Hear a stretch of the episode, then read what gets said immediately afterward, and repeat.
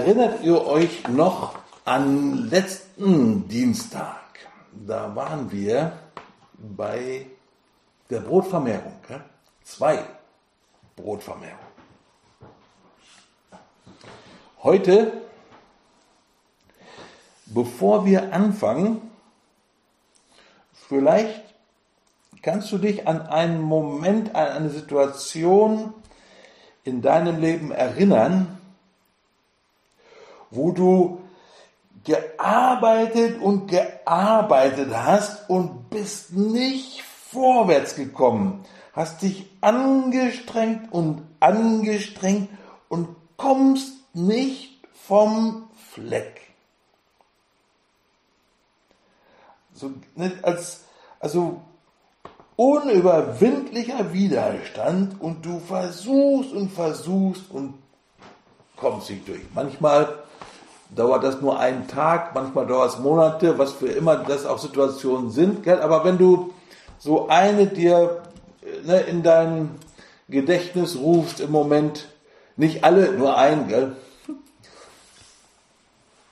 Und dann lese ich das Evangelium vor bei Markus in Kapitel 6, Vers 45 bis 52.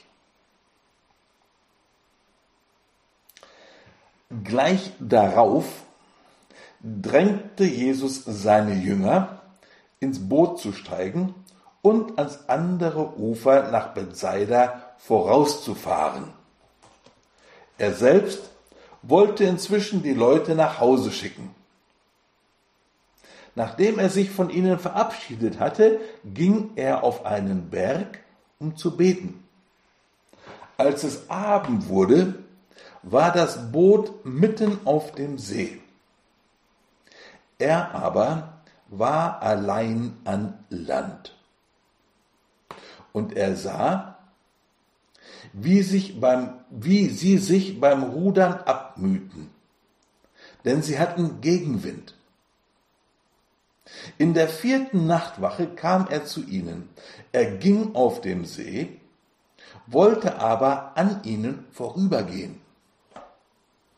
Als sie ihn über den See gehen sahen, meinten sie, es sei ein Gespenst und schrien auf. Alle sahen ihn und erschraken.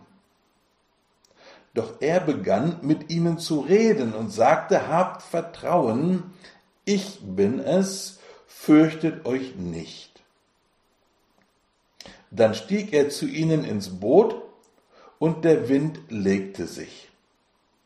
Sie aber waren bestürzt und fassungslos, denn sie waren nicht zur Einsicht gekommen, als das mit den Broten geschah. Ihr Herz war verstockt.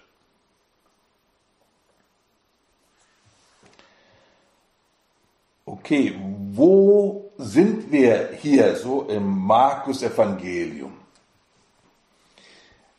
Letzt, letztes Mal hatten wir die erste Brotvermehrung angeschaut und jetzt kommt diese Geschichte, noch passieren noch ein paar andere Sachen und dann kommt die zweite Brotvermehrung.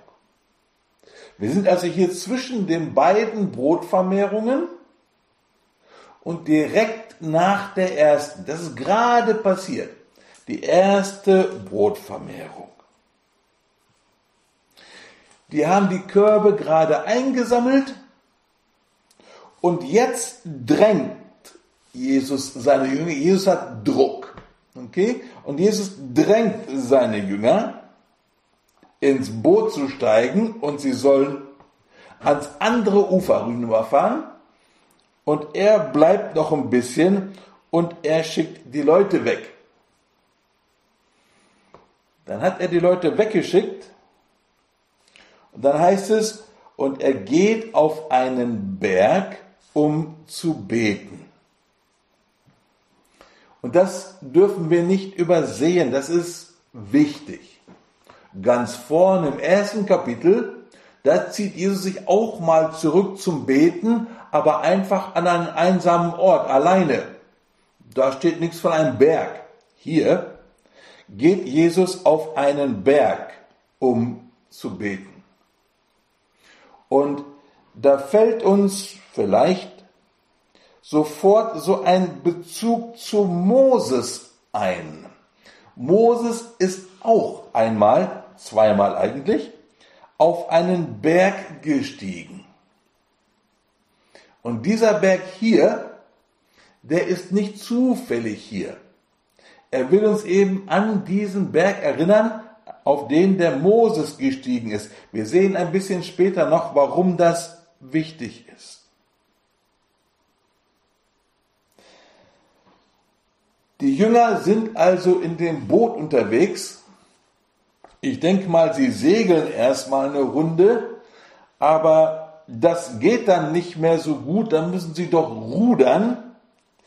Denn als es Abend wurde, sind sie mitten auf dem See. Ja, das müssen wir schön sauber sehen. Als es Abend wurde, sind sie mitten auf dem See und sie müssen rudern, weil es gibt Gegenwind. Gell? Mit Gegenwind segeln, weiß ich, das geht glaube ich nicht so gut. Dann heißt es da, Jesus blieb allein an Land. Betet eben auf dem Berg. Und dann heißt es, dass er sieht, wie sie sich abmühen und beim Rudern quälen. Jesus sieht das. Wie er das von da aus sieht, weil es ja schon dunkel geworden ist, das weiß ich nicht. Gell? Vielleicht ist es auch schon Wunder. Aber Jesus sieht, wie sie sich abmühen beim Rudern. Das heißt, während Jesus auf dem Berg ist und betet, hat er ein Auge auf den Himmel und ein Auge auf das Meer gerichtet. Jesus ist bei seinem Vater, aber ohne die Jünger aus den Augen zu verlieren oder zu vernachlässigen. Gell? Jesus ist immer noch auch da bei den Jüngern unterwegs. Dann heißt es, in der vierten Nachtwache kam er zu ihnen. Er ging auf dem See, wollte aber an ihnen vorübergehen. Und ich weiß nicht, ob ihr das vielleicht schon mal gemacht habt, nachzuschauen, was das denn eigentlich ist, diese vierte Nachtwache. Da gibt es einen Vers im Markus Evangelium, kannst du später anschauen, das ist 13, Vers 35. Da werden diese vier Nachtwachen aufgezählt. Abend, Mitternacht, Hahnenschrei und Morgen. Vier Nachtwachen, die haben denen diese Namen gegeben. Ich weiß auch nicht warum. Abend, Mitternacht, Hahnenschrei und Morgen. Die erste Nachtwache Abend, die geht so von Sonnenuntergang bis 21 Uhr, so ungefähr. Das ist die Zeit, in der die Jünger in dem Boot mitten auf dem See sind. Gell, als es da heißt, als es Abend wurde, waren sie mitten auf dem See. Also irgendwo zwischen Sonnenuntergang und 21 Uhr. Gell, ihr hört jetzt nicht den Tatort, Gell? Aber es ist trotzdem einfach mal hilfreich zu schauen, wo die Zeit da läuft.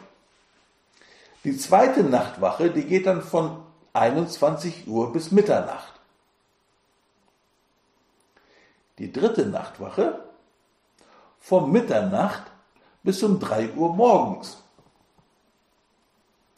Die vierte Nachtwache, die kommt dann von 3 Uhr bis Sonnenaufgang. Sagst du, warum muss ich das denn wissen, gell? Naja, wenn du das weißt, dann weißt du, wie lange die in ihrem Boot auf dem See unterwegs waren. Als es Abend geworden war, also die erste Nachtwache, Sonnenuntergang bis 21 Uhr, sind sie mitten auf dem See.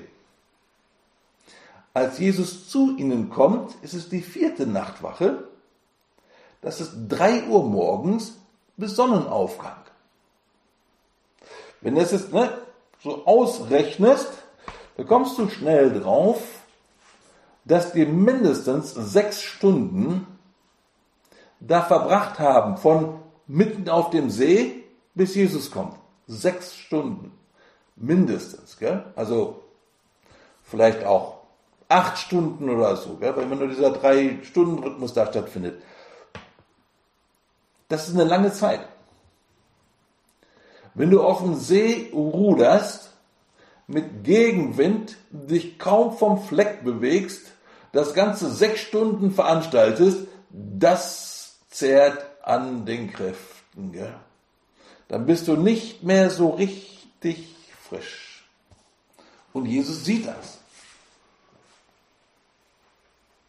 Und Jesus lässt sie gegen diesen Wind ankämpfen. Mindestens diese sechs Stunden. Und dann heißt es, nur noch mal so eingeflochten, gell? das geht nicht nur um die, die da im Boot sitzen. Ich sitze da auch drin. Gell? Ich bin einer von denen. Das ist nicht die Geschichte zum Angucken, sondern eine Geschichte zum Miterleben. Gell? In der vierten Nachtwache kam er zu ihnen, er ging auf dem See. Jesus geht auf dem Wasser. Da gibt es unendlich viele Witze. Jesus geht auf dem Wasser, haha, gell, ob das wirklich so war und ob das wirklich so sein musste, könnte, vielleicht doch nur eine Legende und das ganze Programm. Gell.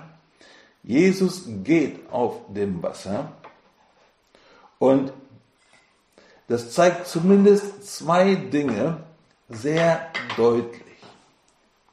Das eine ist, er ist der souveräne Herr der Schöpfung.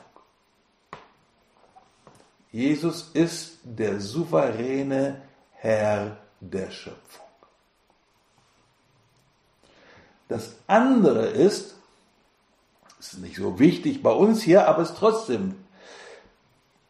Damals haben sie gedacht, das Böse wohnt irgendwo in den Tiefen der Wasser, also irgendwo, ne, auf dem Meeresboden oder Seeboden oder sonst irgendwas. Und wenn Jesus auf dem Wasser läuft, dann dominiert er auch das Böse. Und im Markus Evangelium, gell, das wissen wir inzwischen, da ist dieser Kampf Gut gegen Böse irgendwie ständig präsent.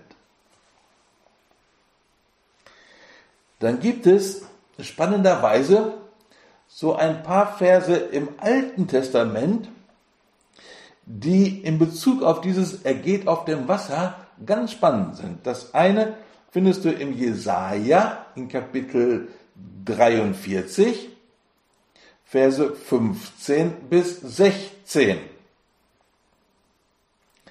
Da heißt es, ich bin der Herr, der einen Weg durchs Meer bahnt, einen Pfad durch gewaltige Wasser.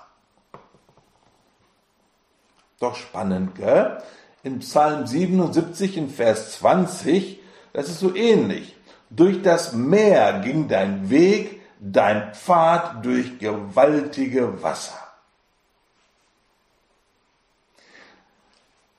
So der Herr und das Wasser, das kommt immer wieder vor, gell? Das ist nicht so was komplett getrennt aus dem Zusammenhang irgendwie gerissenes. Wir kommen da gleich nochmal drauf.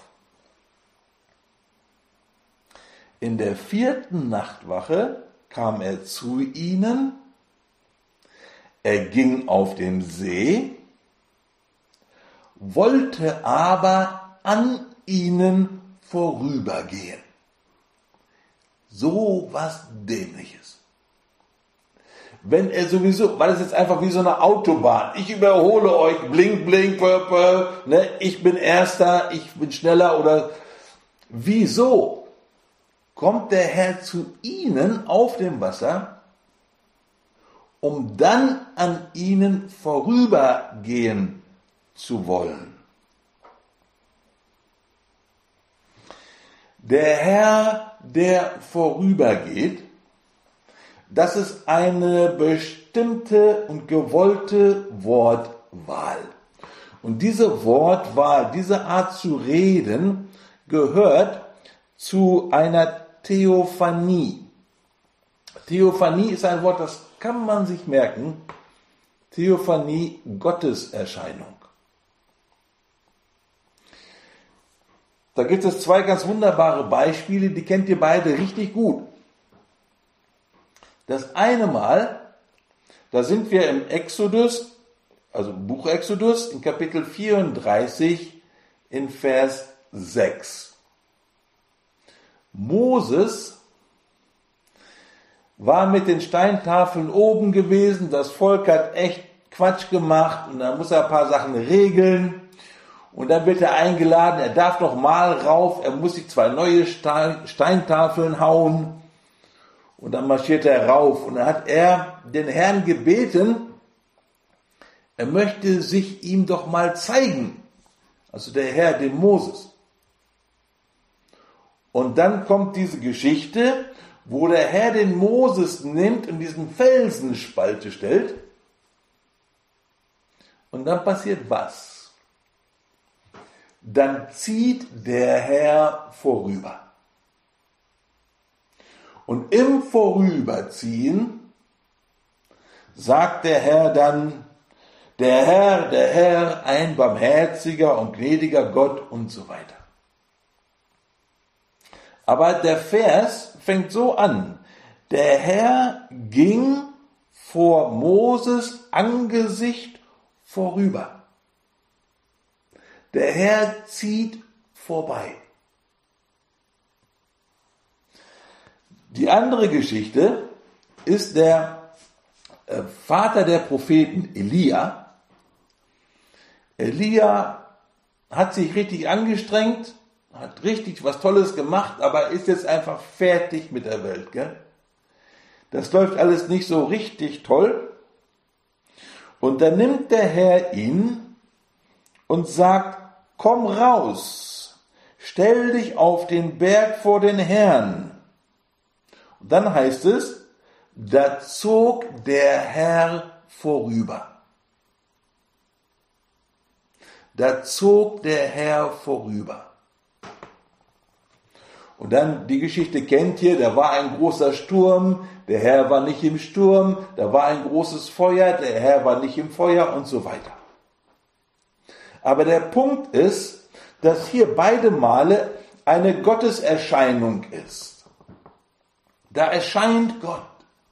Und beide Male ist da dieser Begriff, er zieht vorüber.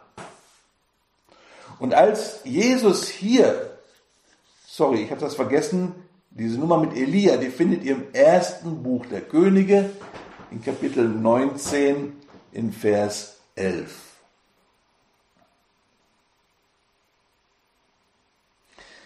Der Herr zieht vorüber. Das ist das, was Jesus hier macht. Jesus spielt nicht irgendwie so einen Wettlauf mit den Jüngern. im Buch Hiob, in Kapitel 9, Vers 8 und 11. Da heißt es, der Herr spannt allein den Himmel aus und er schreitet einher auf den Höhen des Meeres. Zieht er an mir vorüber ich sehe ihn nicht, fährt er daher, ich bemerke ihn nicht und so weiter. Das ist richtig genial, gell? Da hast du den Herrn, der schreitet einher auf den Höhen des Meeres und er zieht an mir vorüber. Das heißt, das, was hier stattfindet, ist etwas enorm Großes. Wir entdecken das hoffentlich noch ein bisschen mehr heute Abend. Okay? Aber es ist keine Kleinigkeit. Gut. Also. In der vierten Nachtwache kam er zu ihm, ging auf dem See und wollte aber an ihm vorübergehen. Und jetzt sind da die Jünger. Die sind schon mindestens sechs Stunden mit Gegenwind da am Arbeiten. Die sind richtig müde. Die sind echt erschöpft. Die sind es leid. Die sind richtig entmutigt. Es hilft doch alles nichts. Der Wind hält uns komplett gefangen, dagegen kommst du nicht an. Was machen wir hier überhaupt? Und kannst du dir so ungefähr ein bisschen ausmalen, wie die Stimmung da in dem Boot ist. Ja, jetzt ist es ja schon mindestens drei Uhr morgens. Da sehen Sie irgendetwas. Na, Sie sehen schon auch eigentlich irgendjemand. Sie sehen so einen Umriss von irgendjemand, der sich auf dem Wasser auf sie zubewegt. Das ist Jesus, aber sie erkennen ihn überhaupt nicht. Was sie sehen, ist ein Geist. Was sie sehen, ist ein Gespenst. Im Griechischen steht da Phantasma. Ne, daher kommt das Wort Fantasie, aber die ganz üble Sorte, gell? Sie dachten, die sehen da so einen Untoten, so jemand, so ein, ein den, den, Geist eines Toten, also irgendwas Gruseliges, gell? Und du hast diese zwölf gestandenen Leute, Fischer, da in dem Boot, die sehen diesen Geist, und das ist alles, was sie sehen, gell? Die zweifeln auch nicht. Das ist irgendein Geist, irgend so ein Gespenst, also fast wie ein Monster. Gell? Und diese zwölf gestandenen Männer, die fangen an zu schreien. Die schreien. Die sehen ihn, da kommt Jesus, gell, aber die, die schreien, die haben so Angst vor diesem Gespenst, das sie da sehen. Und sie erschrecken, aber bis auf die Knochen. Gell? Sie sprechen nicht miteinander, die schreien nur. Da ist auch keine Kommunikation mehr, da ist nur Panik. In dem Boot ist voll Panik. Irgendwie war alles zu viel. Zu viele Eindrücke. Zu viele Sachen waren passiert. Und das waren alles Sachen, die sie nicht einordnen konnten. Da waren zu viele Sachen, die in ihnen am Rotieren waren. Ihre Gedanken haben gar nicht mehr eine Richtung bekommen. Das, was da stattgefunden hat, war eine große Verwirrung. Das hatte alles kein Hand und Fuß mehr. Wohin? Wie denn eigentlich? Und was dann stattfindet, ist Angst. Und dann hast du die zwölf Männer, die schreien.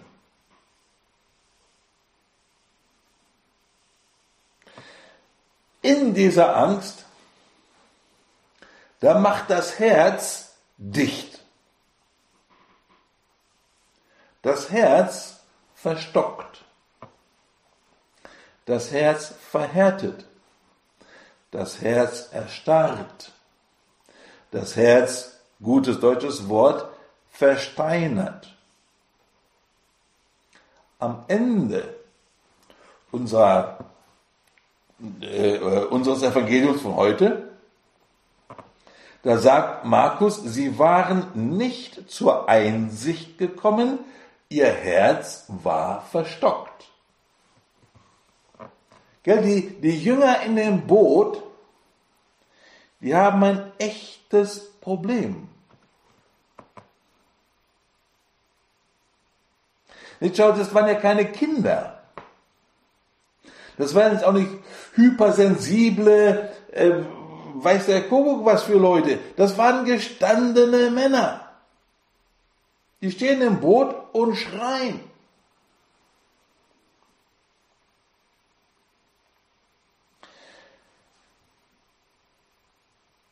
Verwirrung, Gedanken ohne Richtung und Zuordnung, ein Herz, das dicht macht, das bringt Geister hervor, Gespenster. Was sich da entwickelt, sind dann ganz eigenartige Vorstellungen vom Herrn. Der sieht aus wie ein Gespenst.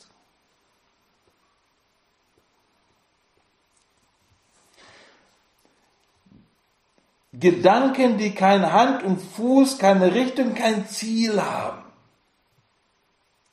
Das Herz, das sich verschließt. Und aus diesem Boden wächst ein Gespenst.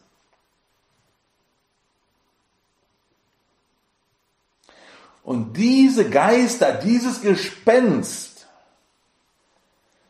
wird dann zur Grundlage meines Handelns. Das Schlimmste in der Situation ist, dass ich den wirklich kommenden Jesus gar nicht mehr erkenne.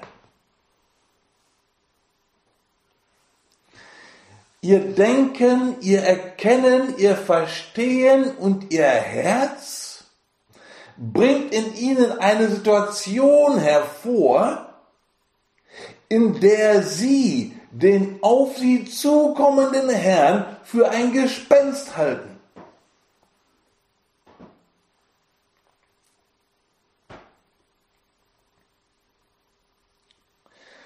Ein Gespenst das muss hier jetzt aber auch nicht immer nur etwas richtig Gruseliges sein. Dieses Gespenst, das kann auch einfach meine Vorstellung sein. In meiner Verwirrung und in meinem Herzen ziehe ich es dann vor, an meiner Vorstellung von Jesus festzuhalten anstatt ihm zu erlauben, mein Herz und mein Denken neu zu machen und ihn wirklich zu sehen als der, der er wirklich ist?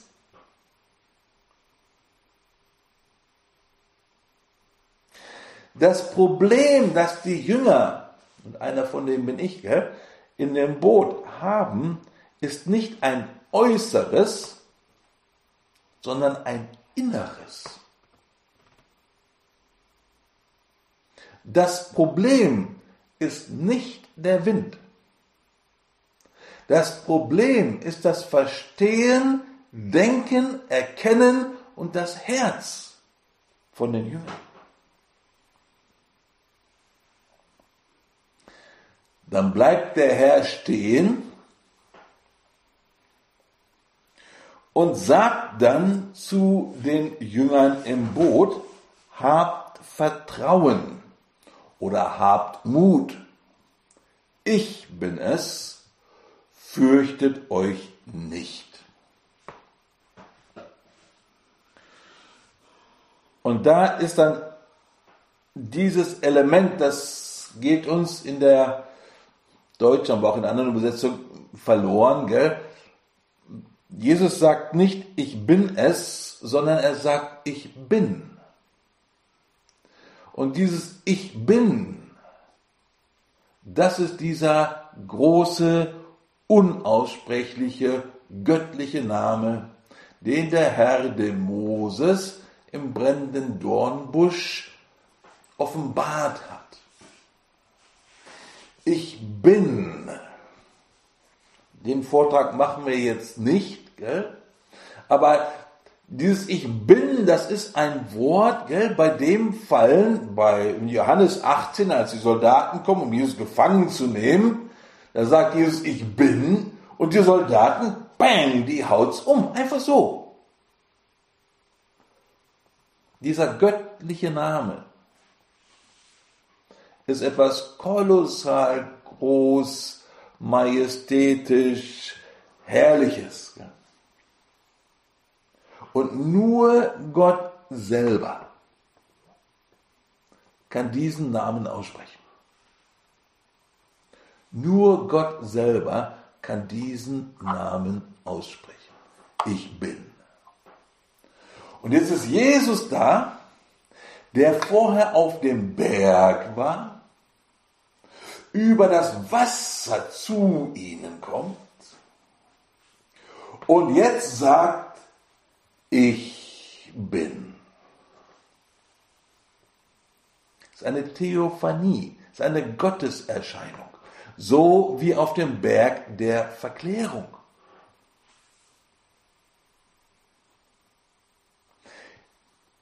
Deswegen packt er dieses Ich bin auch ein, wie so ein Sandwich.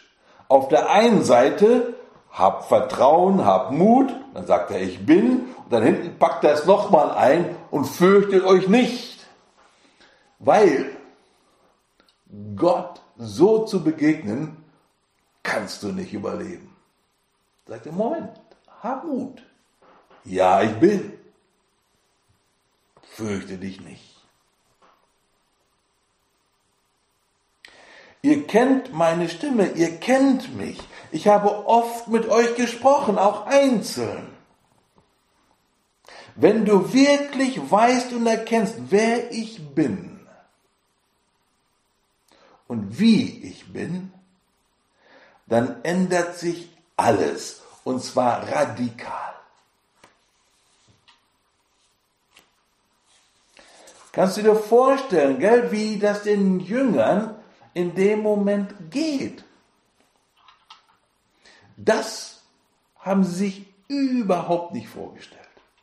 Das konnten sie sich überhaupt nicht denken. Jesus steht da vor ihnen derselbe Jesus, mit dem sie bei der Brotvermehrung waren und bei all den anderen Wundern, die wir schon angeguckt haben. Ich bin. Erkennst du mich nicht? Was denkst du denn, lieber Jünger, wer ich wirklich bin? Hast du nicht gedacht? dass ich der bin, der über Wasser geht? Hast du nicht gedacht, dass du, wenn du mir begegnest, du wirklich Gott selbst begegnest, dem Schöpfer des Universums?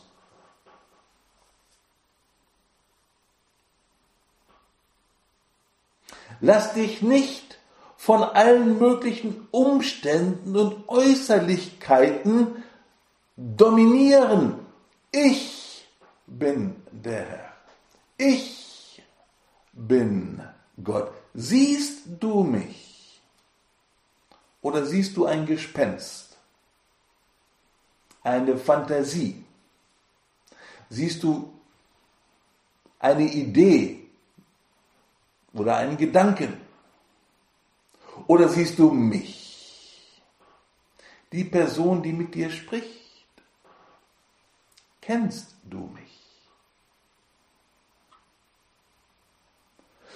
Das ist eine unheimlich wichtige Begegnung, eine wichtige Situation, eine, eine große Herausforderung. Gell? Kennst du mich? Würdest du mich kennen? hättest du kein Gespenst gesehen. Würdest du mich kennen, hättest du keinen Geist gesehen, du hättest mich gesehen. Würdest du mich kennen, würdest du auch nicht schreien. Würdest du mich kennen, wärst du in deinem Denken erkennen und in deinem Herzen jemand ganz anderes.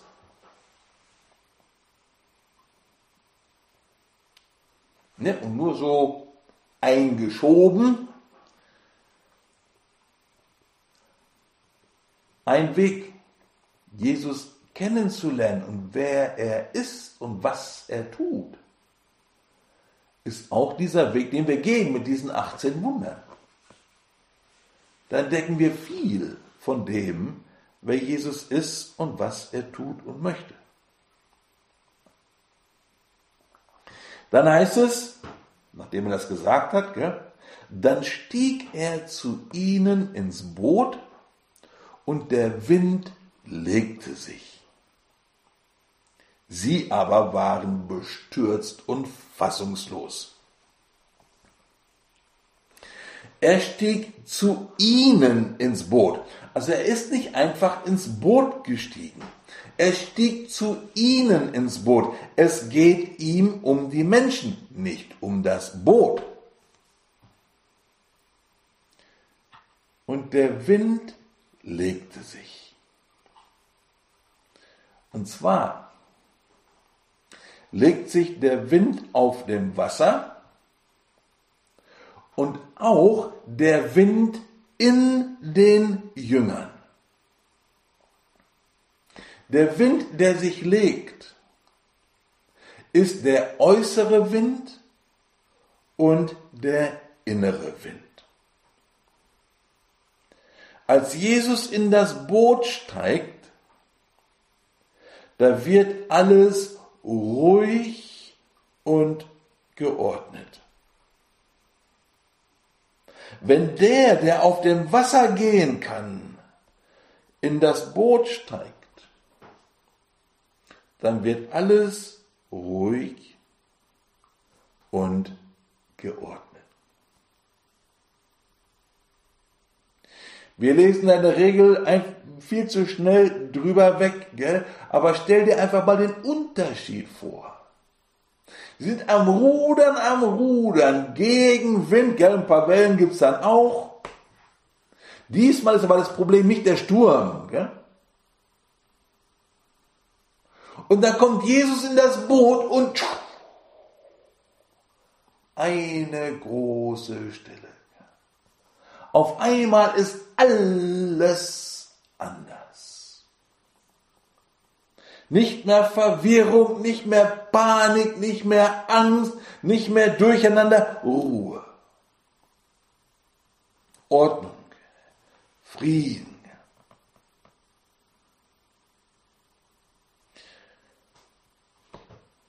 Da heißt es da, da stieg er zu ihnen in das Boot, der Wind legte sich. Und in unserer Übersetzung heißt es dann, sie aber waren bestürzt und fassungslos. Ja, das ist ja immer so eine Übersetzungsfrage. Gell? Das Wort, das der Markus da benutzt, wahrscheinlich außer sich sein, buchstäblich, gell, ist wahrscheinlich die beste Übersetzung. Die waren völlig aus dem Häuschen. Was sie da erlebt haben, gell, diesen paar Momenten und die sechs Stunden vorher. Die waren, die waren außer sich, die waren irgendwie verwundert, fasziniert, ähm, fassungslos, gell, weil das, das sprengte jetzt alle ihre Vorstellungskraft.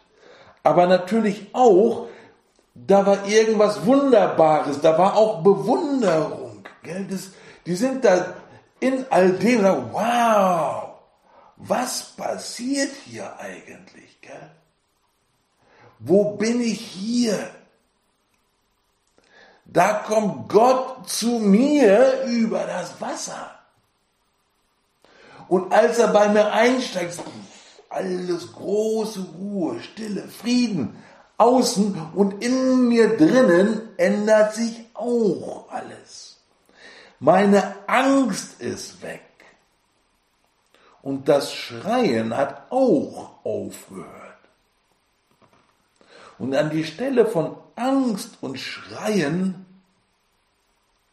tritt Ruhe und Ehrfurcht.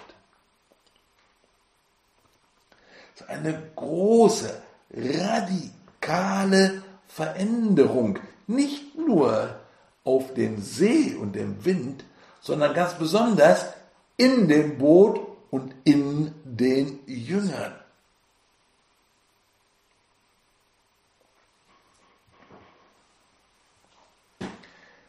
Kommt Jesus in mein Boot, ordnet, beruhigt und befriedet er meine Gedanken, mein Verstehen und mein Herz. Er verändert das.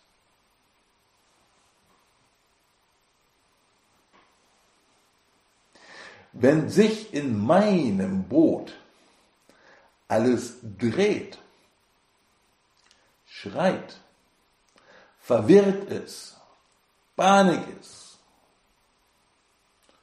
vielleicht sollte ich sehen, ob ich den Herrn irgendwo erkenne und ihn in mein Boot bitte.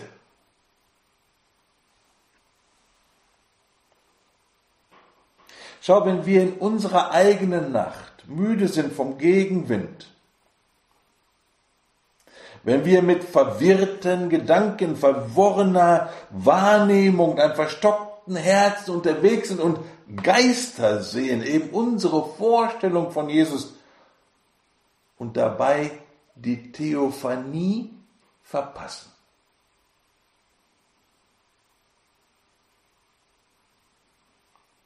Gell, in, in meinem verworrenen Denken, in meinem Durcheinander, in meinem Herzen, das geschlossen ist,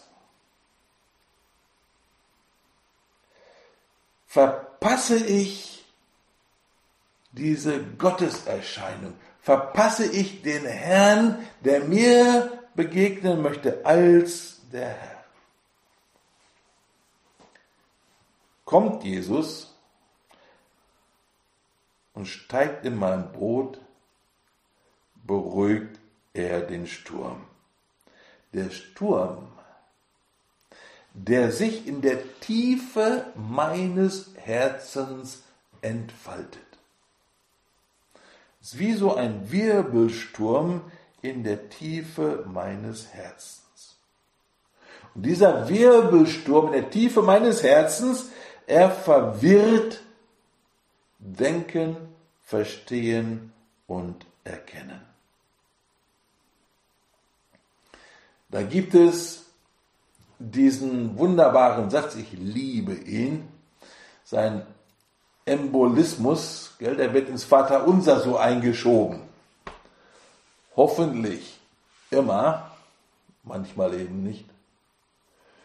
Ne, da beten wir in der Kirche das Vaterunser, dann machen wir Pause und dann kommt der Zelebrant, der Priester dran und betet, komm uns zu Hilfe mit deinem Erbarmen und bewahre uns vor Verwirrung.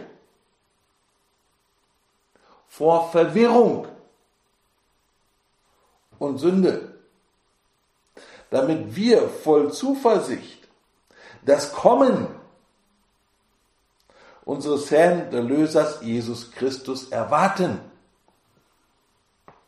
Das Kommen erwarten. Das Kommen ist nicht nur das Kommen am Ende der Zeit. Der Herr kommt heute. Erwarte ich das? Oder bin ich so verwirrt, dass ich das schon lange nicht mehr auf dem Schirm habe? Dass der Herr der ist, der kommt.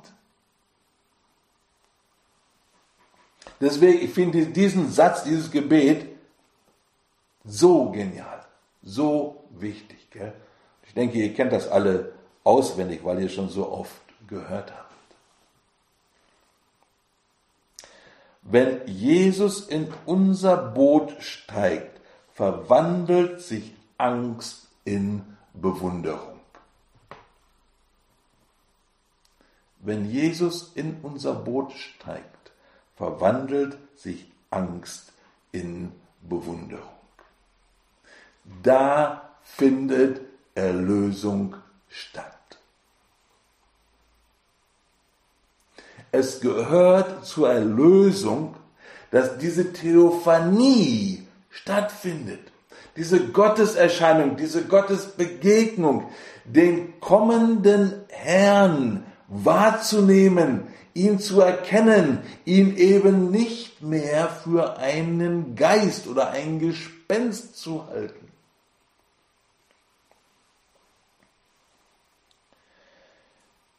Wenn unser Denken und Verstehen verwirrt ist, leidet das Herz.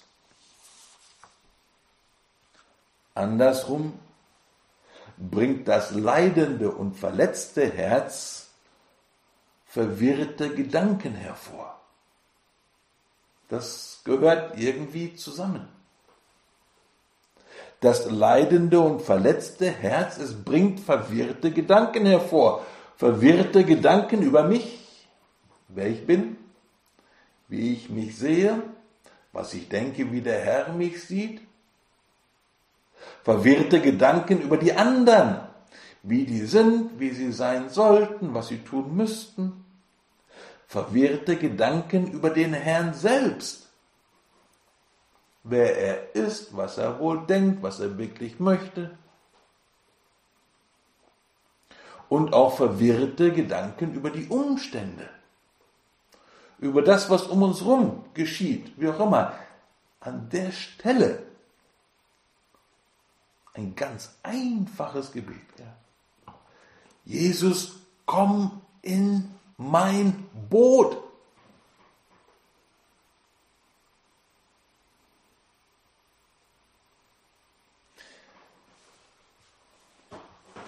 Dann ist das alles durch.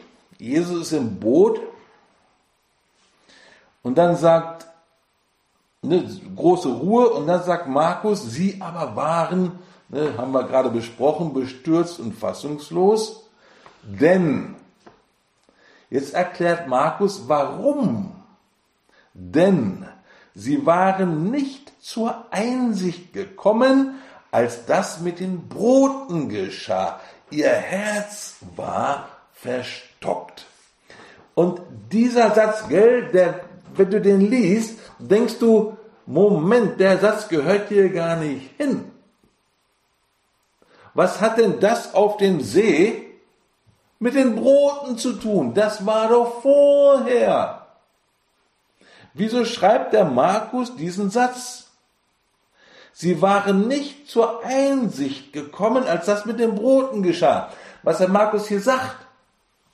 Die Brotvermehrung war gerade, also ne, vor ein paar Stunden. Und da war etwas, das haben sie nicht verstanden. Das hatten sie nicht erkannt. Da war etwas bei dieser Nummer mit dem Brot, das hätten sie verstehen sollen, können, haben sie aber nicht. Und da sind zwei Sachen, die hier falsch laufen. Das eine ist, sie erkennen es nicht, sie haben keine Einsicht. Das andere ist das Herz. Das Herz ist verstockt, verhärtet, versteinert, verschlossen. All das. Wie auch immer wir diesen Vers verstehen, und der steht natürlich an der richtigen Stelle, Eins ist sicher. Markus schlägt hier einen deutlichen Bogen, eine Verbindung zwischen diesem Geschehen auf dem See und der Brotvermehrung. Das hängt zusammen. Das steht nicht einfach nur nacheinander im Evangelium, es hängt zusammen. Wenn du willst, kannst du nachher gerne noch einmal reinschauen im Johannesevangelium in Kapitel 6. Da findet auch die Brotvermehrung statt. Und weißt du, was direkt nach der Brotvermehrung geschieht? Diese Geschichte auf dem See. Bei Johannes auch.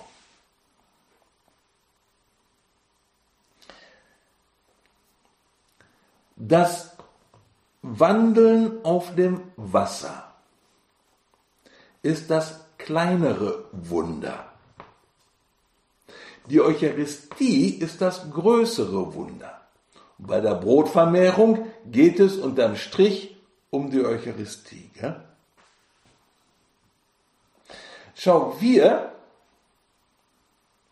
stellen uns eher vor, dass die Verwandlung von Brot und Wein geht, aber dieses Wandeln auf dem Wasser,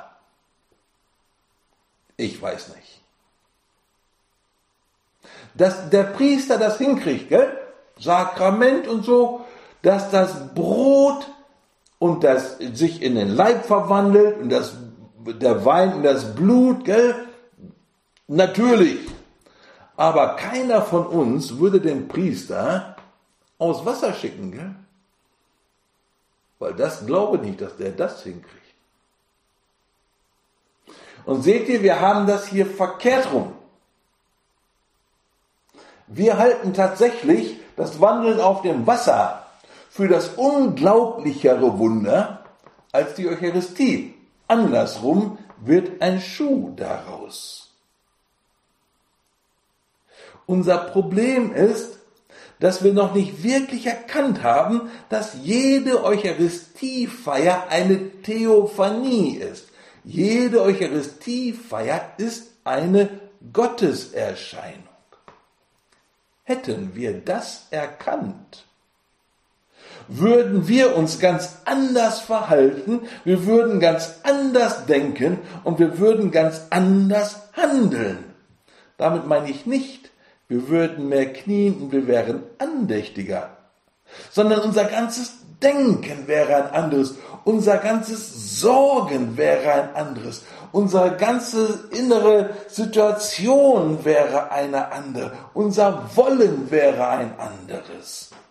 Stell dir mal vor, du würdest in der Eucharistie tatsächlich dem allmächtigen Gott persönlich begegnen.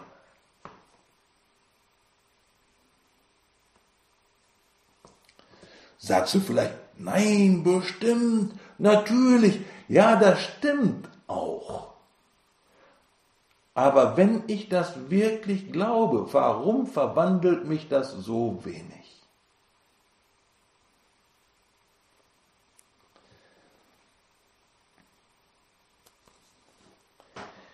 Die Jünger, die hatten das nicht begriffen. Die hatten noch nicht erkannt, wer Jesus wirklich ist. Auch nach all den Wundern, die sie miterlebt haben. Sie haben noch nicht erkannt, dass in Jesus wirklich Gott selbst dir begegnet. Der Schöpfer des Universums.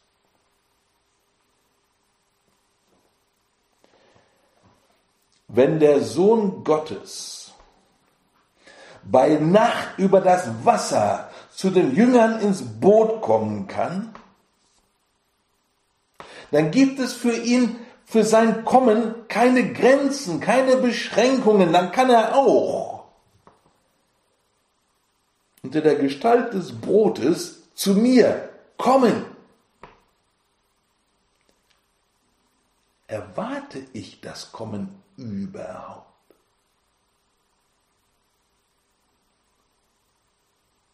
Sehe ich das?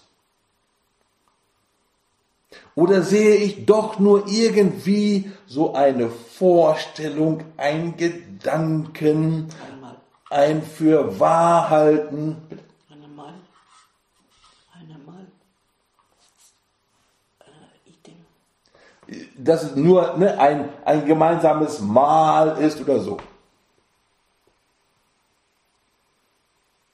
Sehe ich Gell?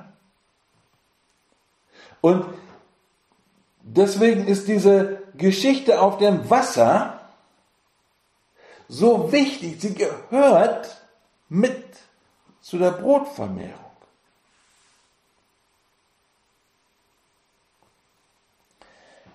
So ein Theologe von vor, weiß ich was, 100 Jahren, Dillersberger hieß der junge Mann, der schreibt zu dieser Bibelstelle, die Eucharistie setzt einen über die Maßen großen Glauben voraus. Die Eucharistie setzt einen über die Maßen großen Glauben voraus. Das ist so ein Element, gell, das verlieren wir immer irgendwie aus den Augen. Wir denken, die Eucharistie funktioniert. Da musst du nur hingehen und abholen. Klar, ne, soll Sache im Stand der Gnade sein und so und so und so. Aber abgesehen davon gehst du halt einfach nur andächtig hin und holst ab. Feierst andächtig mit. Und dieser alte Theologe sagt, hm, nicht wirklich, gell? Die Eucharistie setzt einen über die Maßen großen Glauben voraus. Und die Jünger auf dem Wasser, die kommen diesem Glauben ein Stückchen näher. Damals bei der Brotvermehrung haben sie das nicht gesehen.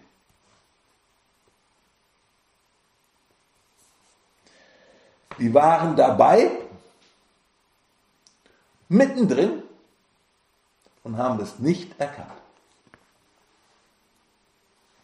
Bei der Brotvermehrung dabei zu sein, heißt nicht, dass du sie erkennst.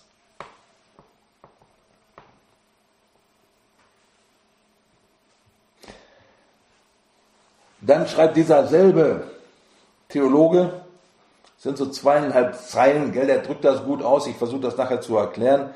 Die Eucharistie bedeutet ein wirkliches und wahrhaftiges, persönliches Kommen des Herrn zu den Menschen. So, schön, gell, es ist, verstehen wir gut. Die Eucharistie bedeutet ein wirkliches und wahrhaftiges, persönliches Kommen des Herrn zu den Menschen. Dann sagt er aber, im Grunde nicht weniger geisterhaft und wunderbar als dieses Kommen über den Wellen des Meeres. In der Eucharistie, sagt er, kommt wirklich der Herr auf dich zu wahrhaftig, wirklich, persönlich kommt der Herr auf dich zu. Und im Grunde ist das genauso geisterhaft wie das Kommen über die Wellen des Meeres, des Sees. Was er sagt ist, in der Eucharistie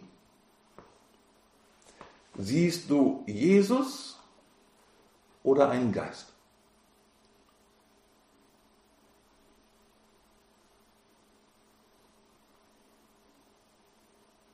Siehst du Jesus?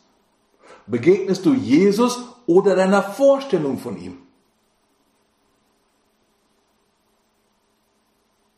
Siehst du, wie er auf dich zukommt? Gott selbst.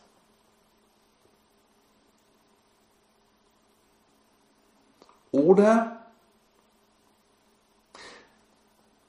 bist du in der Eucharistie wie die Jünger im Boot.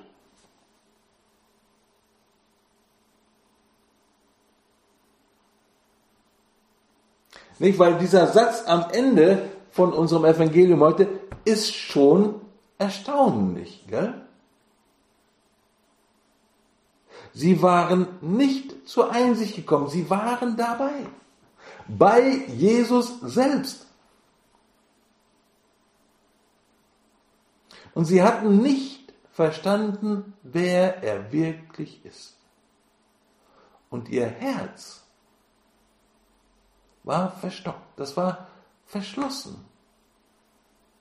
Das war nicht an dem Platz, wo es eigentlich sein sollte, wollte. Deswegen gell, ist diese, dieses Geschehen auf dem See so wichtig. Es gehört zu der Brotvermehrung. Es ist ein, ein Punkt, gell, wo der Herr nachhakt, um den Jüngern etwas mh, hm, zu geben, äh, zu vermitteln, was sie vorher nicht hatten. Wie so eine Art Nachhilfe. Und das haben nicht nur die zwölf damals gebraucht, gell, das brauchen wir heute.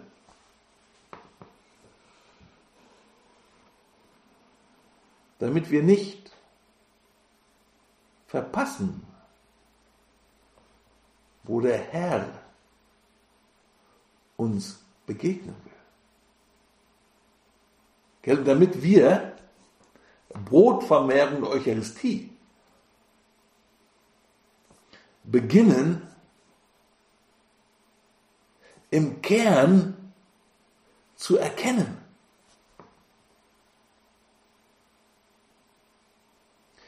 Lass mich noch kurz beten. Gell?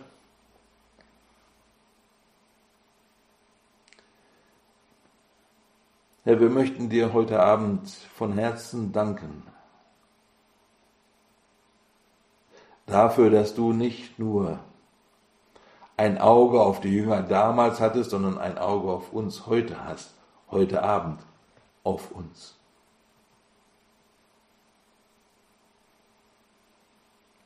Dass du uns nachgehst. Nicht nur irgendwie,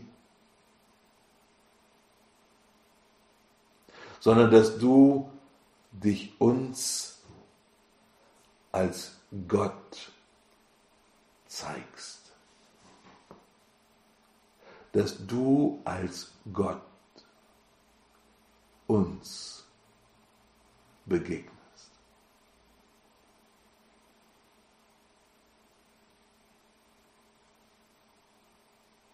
Herr, und wir beten,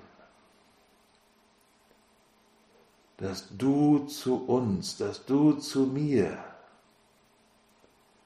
in das Boot kommst.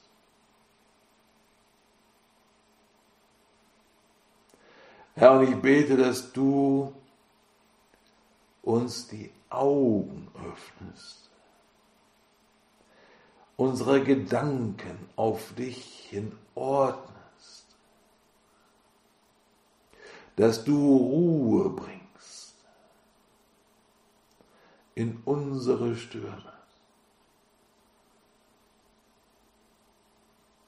Dass du Ruhe bringst in unsere Gedanken, unser Erkennen, Verstehen. Ruhe bringst in unser Herz. Dass wir, Herr, zur Einsicht kommen, dich erkennen nicht Geister, Gespenster und nicht unsere Vorstellungen von dir, sondern dich erkennen. Dass wir nicht verpassen oder übersehen, wie du uns als Gott entgegenkommst und begegnest. Schenke uns Einsicht und Verstehen, Herr, dass wir dein Kommen nicht verpassen.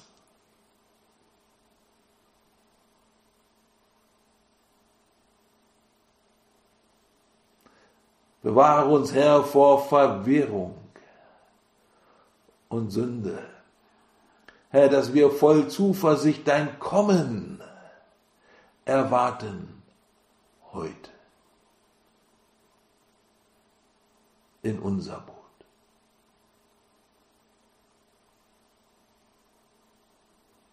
Herr, und wir wollen dir danken, dass du eine extra Stunde eingelegt hast für die Jünger damals und auch für uns. Wir beten, dass du uns hilfst, dich zu erkennen als das Brot, das uns nährt durch dein Wort, durch deinen Leib.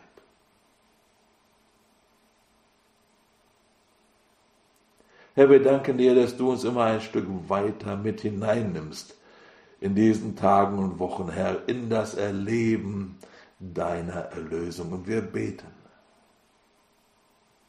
dass das, was du den Jüngern damals geschenkt hast, du heute uns schenkst. Amen.